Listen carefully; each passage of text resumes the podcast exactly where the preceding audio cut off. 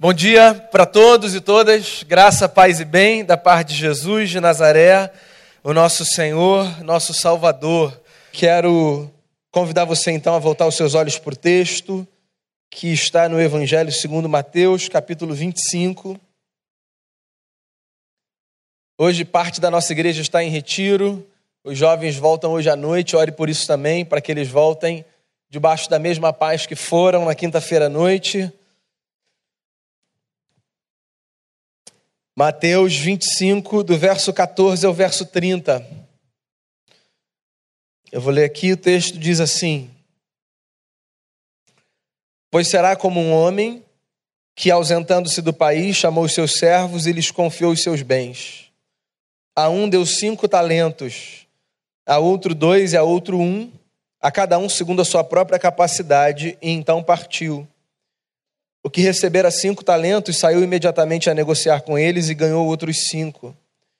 Do mesmo modo, o que recebera dois ganhou outros dois. Mas o que recebera um, saindo, abriu uma cova e escondeu o dinheiro do seu senhor. Depois de muito tempo, voltou o senhor daqueles servos e ajustou contas com eles. Então, aproximando-se os que receberam cinco, aproximando-se o que recebera cinco talentos, entregou outros cinco dizendo: Senhor, confiaste-me cinco talentos, eis aqui outros cinco talentos que ganhei. Disse-lhe o Senhor: Muito bem, servo bom e fiel. Foste fiel no pouco, sobre o muito te colocarei. Entra no gozo do teu Senhor. E aproximando-se também o que recebera dois talentos, disse: Senhor, dois talentos me confiaste, aqui tem outros dois que ganhei. Disse-lhe o Senhor: Muito bem, servo bom e fiel. Foste fiel no pouco, sobre o muito te colocarei. Entra no gozo do teu Senhor. Chegando por fim o que recebera um talento, disse: Senhor, sabendo que és homem severo, que ceifas onde não semeaste e ajuntas onde não espalhaste, receoso, escondi na terra o teu talento. Aqui tens o que é teu. Respondeu-lhe, porém, o Senhor: Servo mau e negligente, sabias que ceifo onde não semeei e ajunto onde não espalhei. Cumpria, portanto, que entregasses o meu dinheiro aos banqueiros, e eu, ao voltar, receberia com juros o que é meu. Tirai-lhe, pois, o talento e dai-o ao que tem dez, porque a todo que tem lhe será dado e terá em abundância, mas ao que não tem, até o que tem lhe será tirado. E o servo inútil lançai-o para fora nas trevas, ali haverá choro e ranger de dentes. Queria fazer uma oração, queria convidar você a fechar os seus olhos, abrir o seu coração. Senhor, bom estarmos aqui cantarmos, orarmos.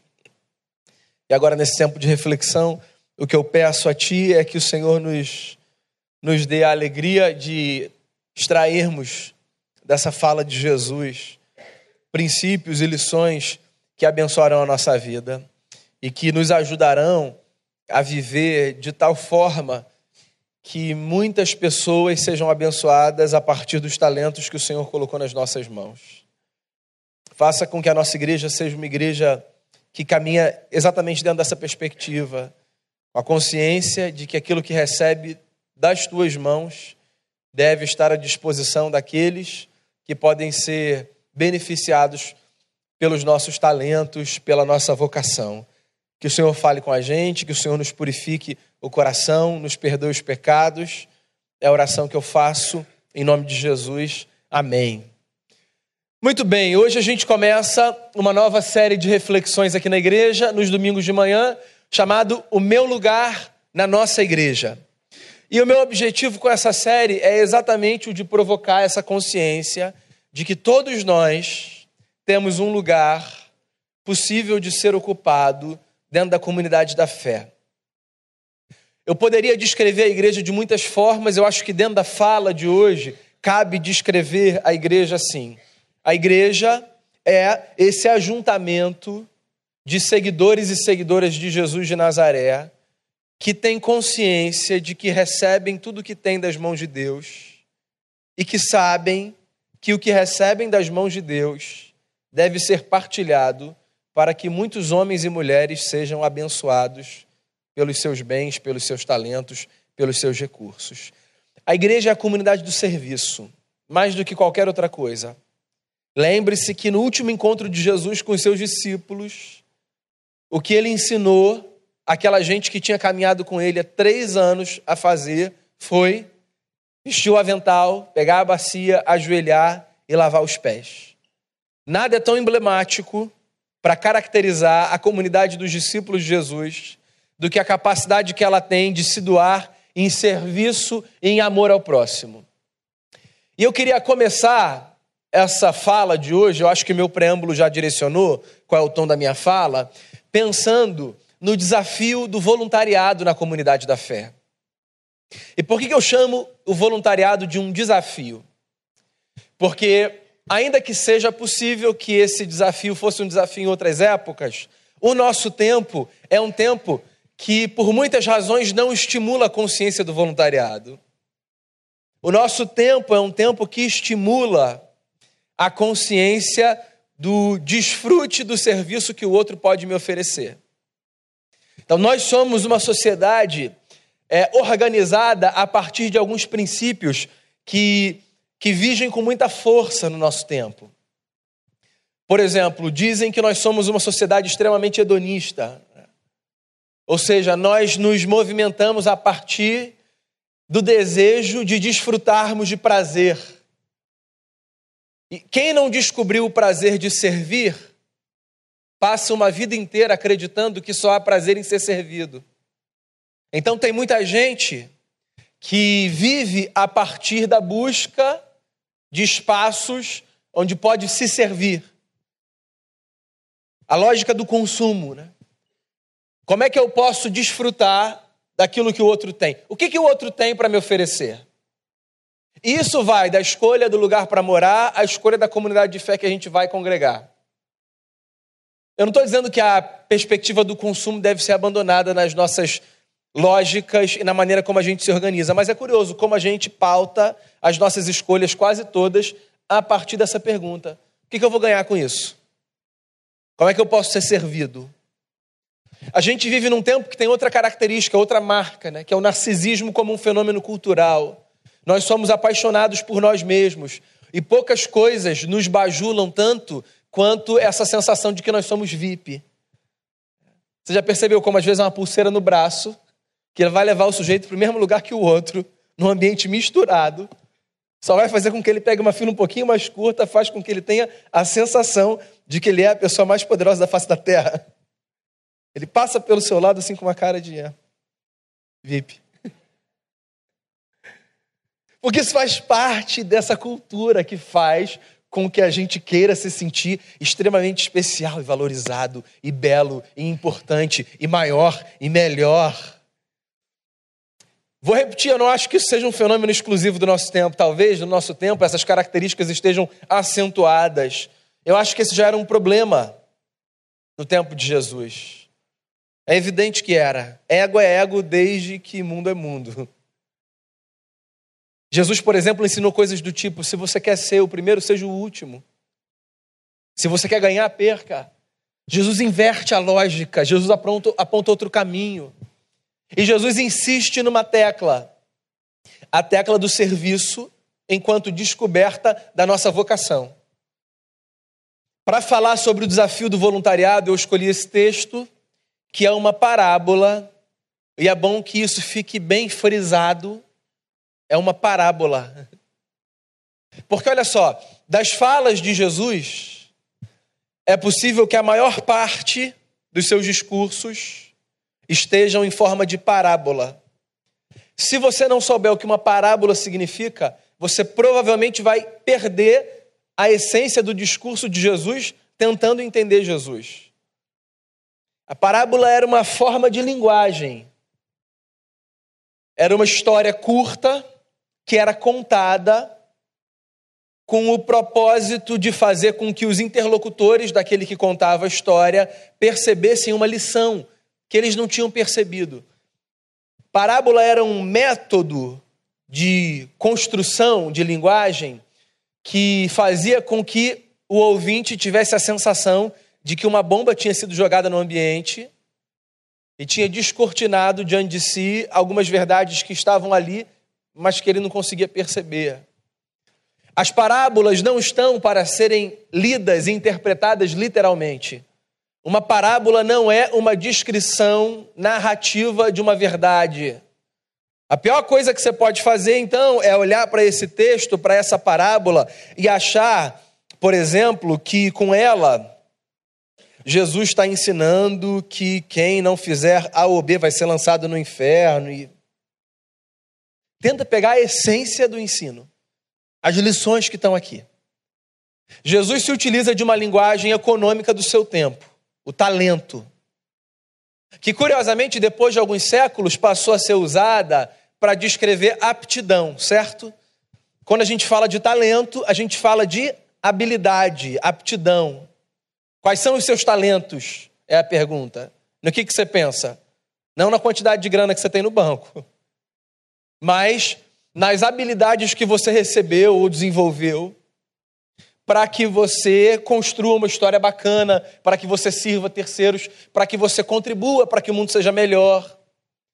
Quando Jesus conta a parábola dos talentos, Jesus conta essa parábola num contexto em que talento tinha a ver com linguagem financeira e bancária. Mesmo entre os discípulos de Jesus, havia uma lógica. Quem tem muito talento tem mais chance de multiplicar talento. Ou quem tem muito dinheiro tem mais chance de multiplicar dinheiro. Talento era uma unidade que, em algum momento da história, se transformou numa unidade monetária forte. Nos dias de Jesus, um talento equivalia a 6 mil dracmas, que era uma moeda simples.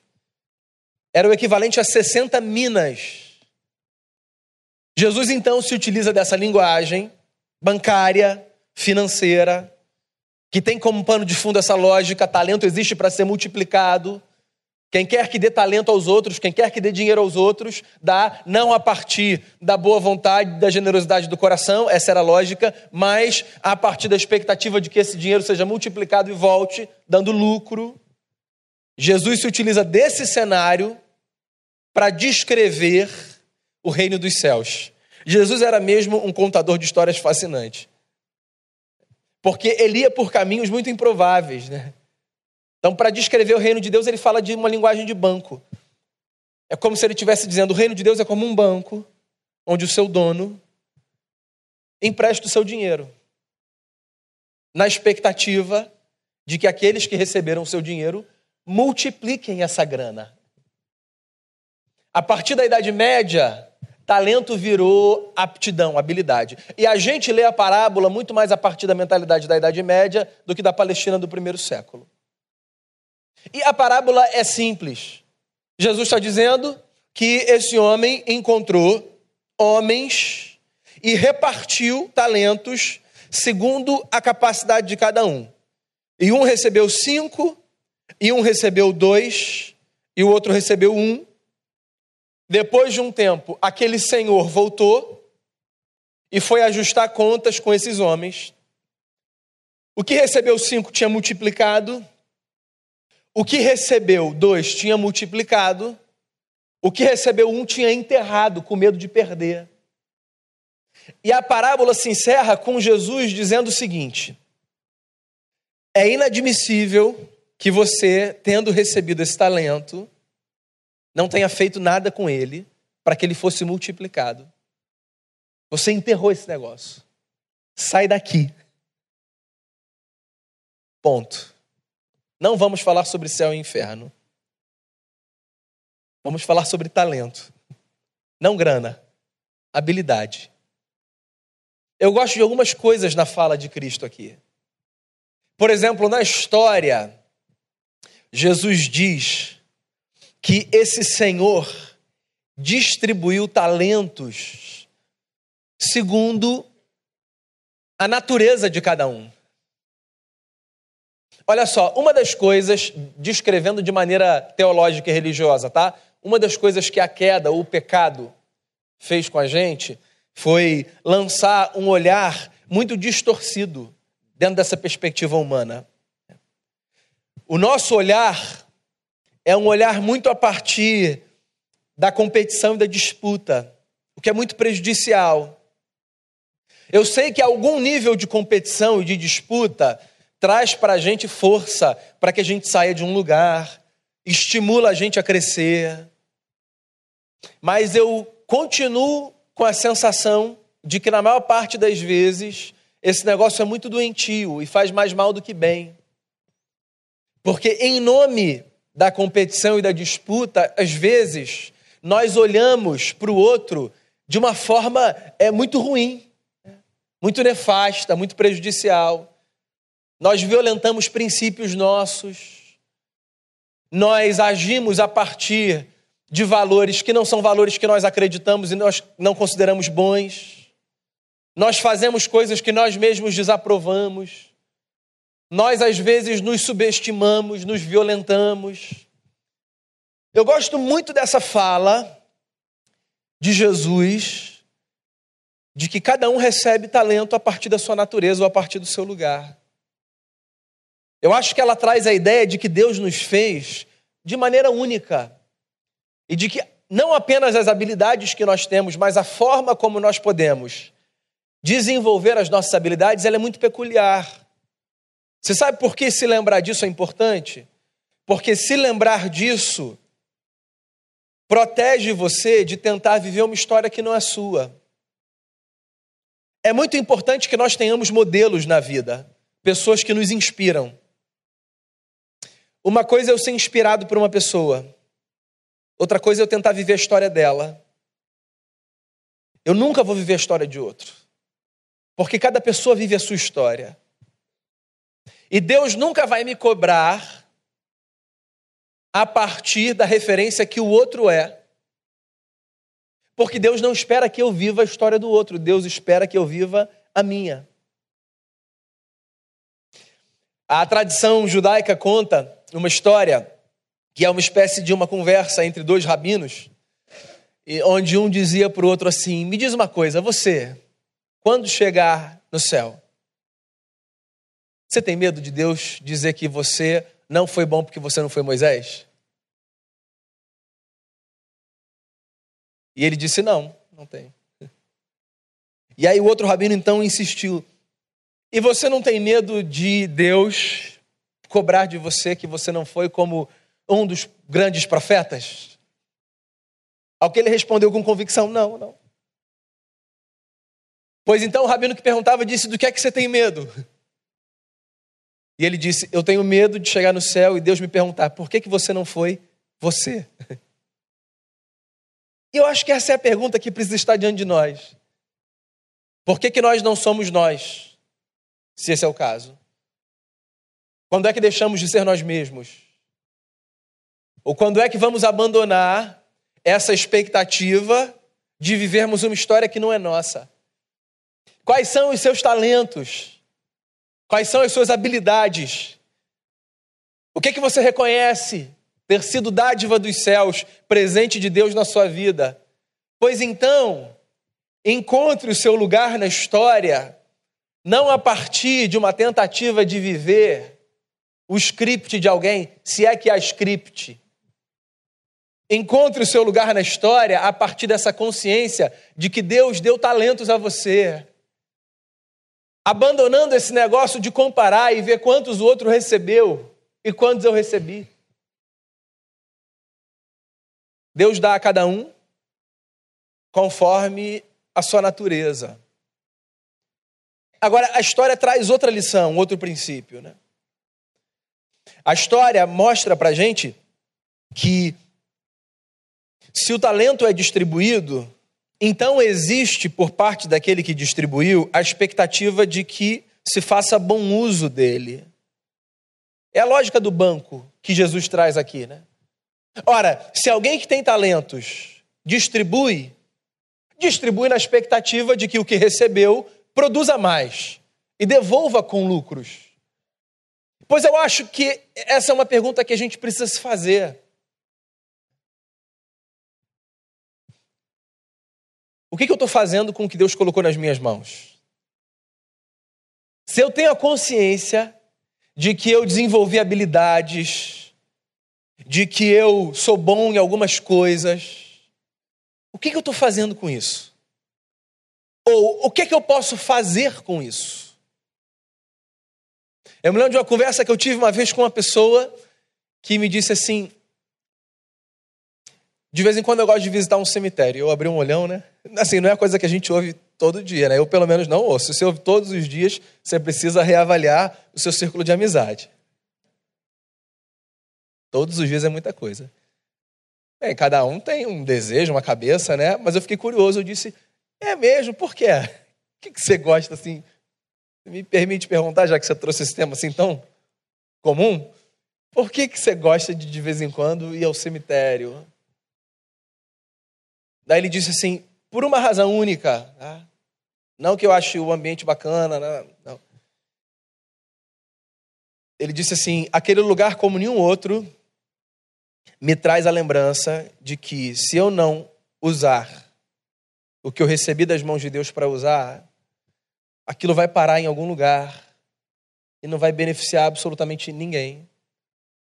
E aí ele me diz: Eu só vou lá só para me lembrar. Olha só, quantos sonhos deve ter enterrado aqui? Tudo bem, a gente pode aprender essa lição de outras formas. Eu não estou fazendo aqui um estímulo, não, tá? Ele tinha um ponto. Mas é verdade. Pensa comigo. Qu quantos sonhos enterrados? Né? Quantas habilidades desperdiçadas? Quantas coisas que a gente vai arrastando e arrastando e arrastando. E são coisas que poderiam ser sementes que a gente vai lançando em vez de ir arrastando. Ontem mesmo eu conversava com uma pessoa. Tinha acabado de acabar o seu mestrado e que me disse assim: não tem absolutamente nada a ver com o que eu quero fazer. Aí veio uma fala depois: eu descobri o que vai fazer sentido para minha vida. Esquece todas as outras leituras e as variáveis, etc. Mãe e pai, esquece que você tem filho. Também não é um estímulo. Porque a cabeça da mãe e do pai nessa hora é o quê? Não, não, não, não, vai lá agora. Continua. Esquece, tá? Não é para estimular nada. É só para falar o seguinte: me saltou uma fala, que foi o agora eu descobri por que eu nascia. Esse negócio é muito poderoso, né?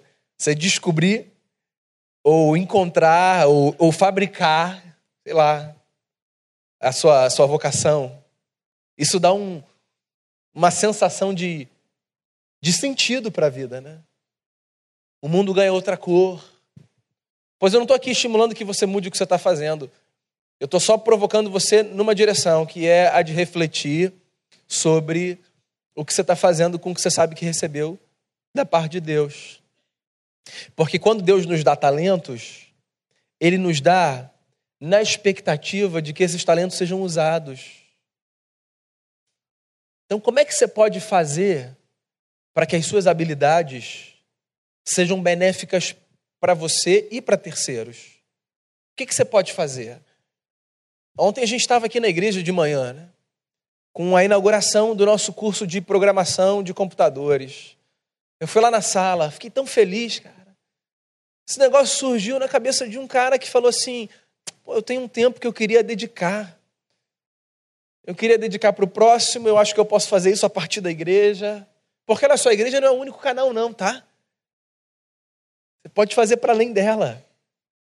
Mas ele disse para mim: e se a gente, e se a gente montar um laboratório de informática? E se a gente conseguir 10 alunos? E se a gente conseguir um grupo de professores que trabalham na área para a gente formar essa gente? E se a gente conseguir fazer com que essa gente tenha uma formação para mudar o rumo da sua família? E se, e se, e se e as coisas nascem assim? Coisas grandes, coisas pequenas. Outro dia, uma outra pessoa me falou: eu queria ensinar pessoas a montarem os seus currículos. Eu trabalho com RH, eu vejo que as pessoas às vezes apresentam currículos tão mal montados. Seria assim um encontro de duas horas? Pode. Por que não? Que coisa maravilhosa! Você pegar sua capacidade, seu talento, sua habilidade e colocar isso à disposição do próximo. Há 15 anos em Portugal, se não me falha a memória, há 15 anos, existe um, uma organização chamada Banco do Tempo. Tem aqui no Brasil também, de maneira mais pontual. Né? A, a ideia por detrás é o desenvolvimento de uma economia solidária. E aí há toda uma base de dados e uma plataforma que unifica pessoas. E o que acontece é o seguinte: alguém vai lá e coloca o seu serviço à disposição. O camarada é engraxate e ele vai é, doar uma hora do seu dia para engraxar sapato das pessoas. E aí, depois desse serviço prestado, ele recebe um cheque, mas que não tem a ver com, com dinheiro, né? É um cheque que sinaliza o tempo, a hora que ele deu de serviço.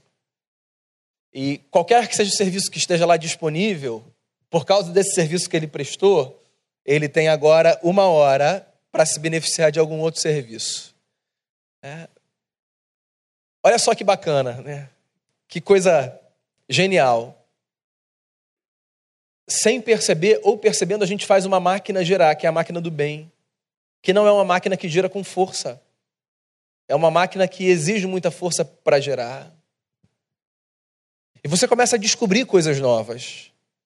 Você começa a descobrir é, que perto de você existem pessoas talentosíssimas para algumas áreas que você nem imaginava. Esse é um privilégio da jornada pastoral, tá? Nós, pastores, lidamos com gente e ouvimos histórias. E é impressionante é, a quantidade de histórias e o que a gente descobre nas histórias sobre as pessoas. E assim, o que a gente descobre de bacana, tá? É impressionante perceber que pessoas que estão do nosso lado, que pessoas que fazem parte do nosso convívio, tiveram trajetórias tão belas de superação, de construção, de empreendedorismo, de fé. Tem a ver com tudo. Com tudo. Não tem a ver apenas com prestação de serviço do ponto de vista material e secular, não. Imagina se você resolve dedicar uma hora do seu tempo para orar pelas pessoas e com as pessoas. A igreja que eu pastorei na Escócia, ela tinha uma atividade no meio da semana que era meio menosprezada, preciso admitir, mas que era uma atividade genial. Um grupo ficava lá num dia da semana, com as portas abertas, era uma rua diferente da nossa, né? era um bairro muito movimentado, e a comunidade do bairro sabia que naquele dia, naquela hora, havia pessoas ali dentro que poderiam orar por aqueles que desejassem. Então, assim, homens e mulheres entravam pedindo uma palavra de oração. E eles entravam, eles compartilhavam o que quer que eles tivessem que compartilhar, e eles recebiam uma oração e eles seguiam a vida. Simples, né? Simples. Não tem a ver com elaboração de laboratório, com um programa, com nada senão com a consciência de que o que eu recebi das mãos de Deus deve estar à disposição de um número muito maior de pessoas do que eu posso imaginar. Eu queria que a gente pensasse na igreja como uma comunidade cheia de talentos. E eu queria que a gente pensasse no nosso desafio como o desafio de refletirmos e nos organizarmos de tal maneira que os nossos talentos, somados e administrados, frutifiquem. Ontem, depois do curso, eu recebi uma mensagem de um aluno. E eu nem o conhecia. E ele disse assim: Eu queria agradecer o que vocês estão fazendo. E eu espero que daqui a dois anos eu seja um professor. Isso, meus amigos, é frutificar talento. Muito se fala da igreja evangélica, destruindo-a como uma comunidade que só presta de serviço. Eu, inclusive, muitas vezes falo da tragédia que, em muitos aspectos, a igreja evangélica provoca, com pautas de poder e etc. Uma coisa a gente precisa admitir: poucas instituições acreditam tanto no milagre da multiplicação do talento quanto a igreja. Vai nas periferias da nossa cidade e veja quantos pais de família sustentam a sua casa porque aprenderam música na igreja. E quantas mães vão à formatura dos seus filhos, os primeiros com um diploma de terceiro grau, porque as suas crianças aprenderam a ler na igreja. E quantas pessoas saem do tráfico e abandonam caminhos de destruição e de morte? Porque um dia uma igreja abriu as suas portas para uma escola bíblica de férias, ou qualquer agenda que hoje se julgue ser uma agenda de antigamente, mas que continua dando frutos. E quantos cursinhos de reforço, e quantos projetos sociais. Você precisa ver os meninos que vêm no jiu-jitsu no sábado. Que no primeiro mês chegavam aqui com uma cara dura. 15 anos. Meninos de rua. Que dormem num abrigo. Mas que passam o dia fazendo sei lá o que nas ruas da nossa cidade. O sangue nos olhos do faixa branca. Camarada que achava que na força e na truculência ia vencer ali a luta. Uma vez o professor disse a um deles assim, e eu estava presente: Olha só, na hora que alguém pegar o seu braço, sua perna, o seu pescoço, ao invés de tentar resistir, bate. É como um sinal de desistência. Para você não se machucar. Você sabe que um garoto de menos de 15 anos disse como resposta? Professor, já me machuquei muito nessa vida, isso aqui não vai me machucar, não. Você acha que ele está mentindo? Não. Ele já se machucou muito nessa vida. Outros tipos de ferida, muito piores do que um braço quebrado. Esse menino hoje chega com um sorriso. Esse menino hoje entendeu o que é afeto. Esse menino hoje, quando alguém vai na direção, ele não se protege, achando que vão bater nele. E sabe o que é isso? Isso é a consciência de que se nós recebemos talentos, nós recebemos para fazer os nossos talentos frutificarem. A gente precisa fazer a máquina do bem girar. A gente precisa acreditar que o privilégio que nós temos de estar no lugar onde nós estamos e termos a vida que construímos, não existe apenas para que nós desfrutemos do que Deus colocou nas nossas mãos. Seja você um multiplicador de talentos. Pega o que Deus colocou nas suas mãos e passa adiante. Partilha esse negócio. Lembre-se da história de Jesus, dos cinco pães e dois peixes. Deus só multiplica aquilo que a gente partilha. A multiplicação não deve ser uma obstinação da igreja que quer crescer. A gente precisa reler a história dos celeiros que foram derrubados e que outros maiores foram construídos só para que no lugar aquele homem tivesse condição de abrigar o seu crescente volume de bens. Lembre-se das palavras de Jesus contando a história, dizendo: Louco, essa noite pedirão a tua alma. O que você tenha juntado vai ser para quem? Lembre-se da canção do Sérgio Pimenta e do Guilherme Kerr, que o Jonas cantou no começo dessa celebração. Ame o seu próximo como se fosse você. Como se a dor que ele sente fosse a que sente você. Ame o seu próximo como se fosse você. Como se a dor que ele sente doesse mais em você. Deus nos dá talentos conforme a nossa natureza, Deus nos dá talentos na expectativa de que nós os usemos bem. E essa expectativa, isso está muito claro na história de Jesus, ela tem um peso de obrigação. Porque a história termina exatamente assim, com Jesus olhando para um cara que enterrou o talento e dizendo: sai. De novo, não é um texto para fazer doutrina sobre inferno e céu é um texto para limitar uma consciência, a consciência de que no reino de Deus nós precisamos viver a partir da lógica do serviço. No reino de Deus nós precisamos nos perguntar constantemente: qual é o meu lugar no meio dessa história? Como eu ouvi essa semana numa conversa, né? Sairmos do lugar de engenheiros de obra pronta, achei genial e irmos para o lugar de construtores. Vamos descer desse lugar de, de avaliar e de dizer, é, eu faria diferente.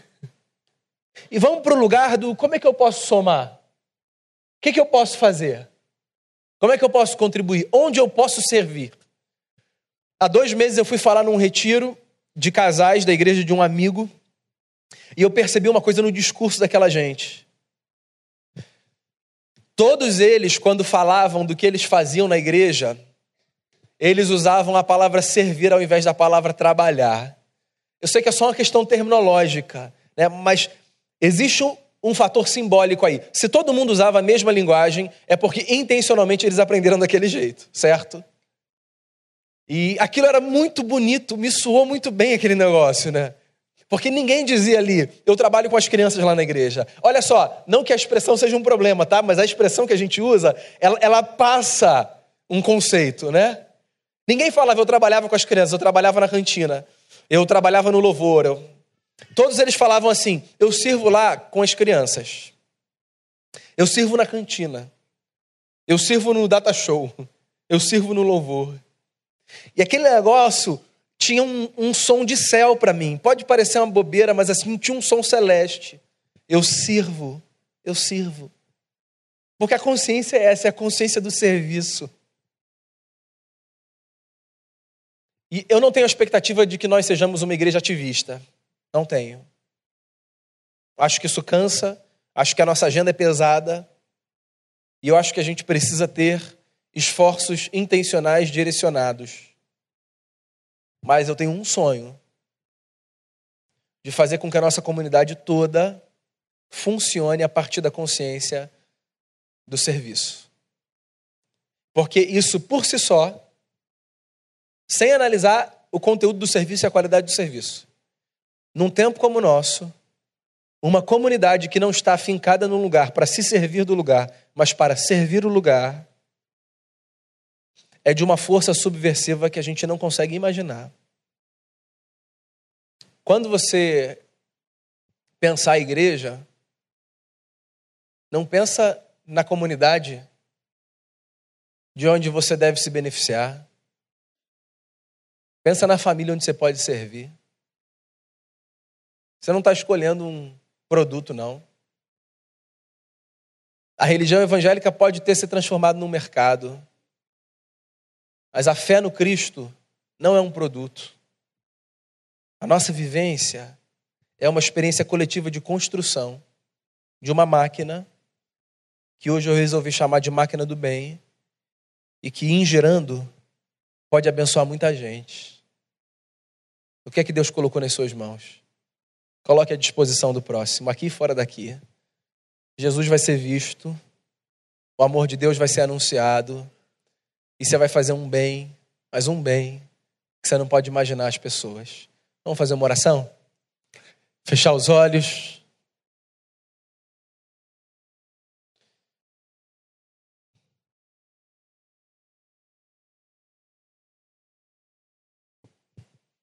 E vamos orar para que a igreja seja uma comunidade inspiradora, um espaço de ideias e de ações que formam um mosaico que anuncia o amor de Deus. Seja essa canção que você vai ouvir, a sua oração. Eu quero te servir, eu quero te obedecer. Senhor Jesus, esse é o nosso querer. A gente quer servir ao Senhor servindo ao próximo. E a gente quer fazer isso com a consciência de que essa é uma grande bênção. Que a gente seja muito contracultural nesse sentido. Num tempo onde as pessoas perguntam a si mesmas como elas podem se servir de, que a gente faça uma pergunta diferente, como a gente pode servir a, e que e que isso seja tomado como parte da nossa missão, da nossa vocação. Obrigado porque o Senhor nos dá tanto, tantas bênçãos, tantos talentos, tantas coisas nós recebemos de Ti. Que a gente tenha a sabedoria de partilhar, de desfrutar, de administrar tudo isso da melhor forma possível. Que o Senhor continue a sustentar essa igreja, que o Senhor continue a sustentar as nossas famílias e que isso seja é, um estímulo para que o nosso coração seja cada vez mais grato. Obrigado pelo Deus maravilhoso que o Senhor é, por tudo que o Senhor faz na nossa vida. Eu oro te dando graças em nome de Jesus. Amém. Amém.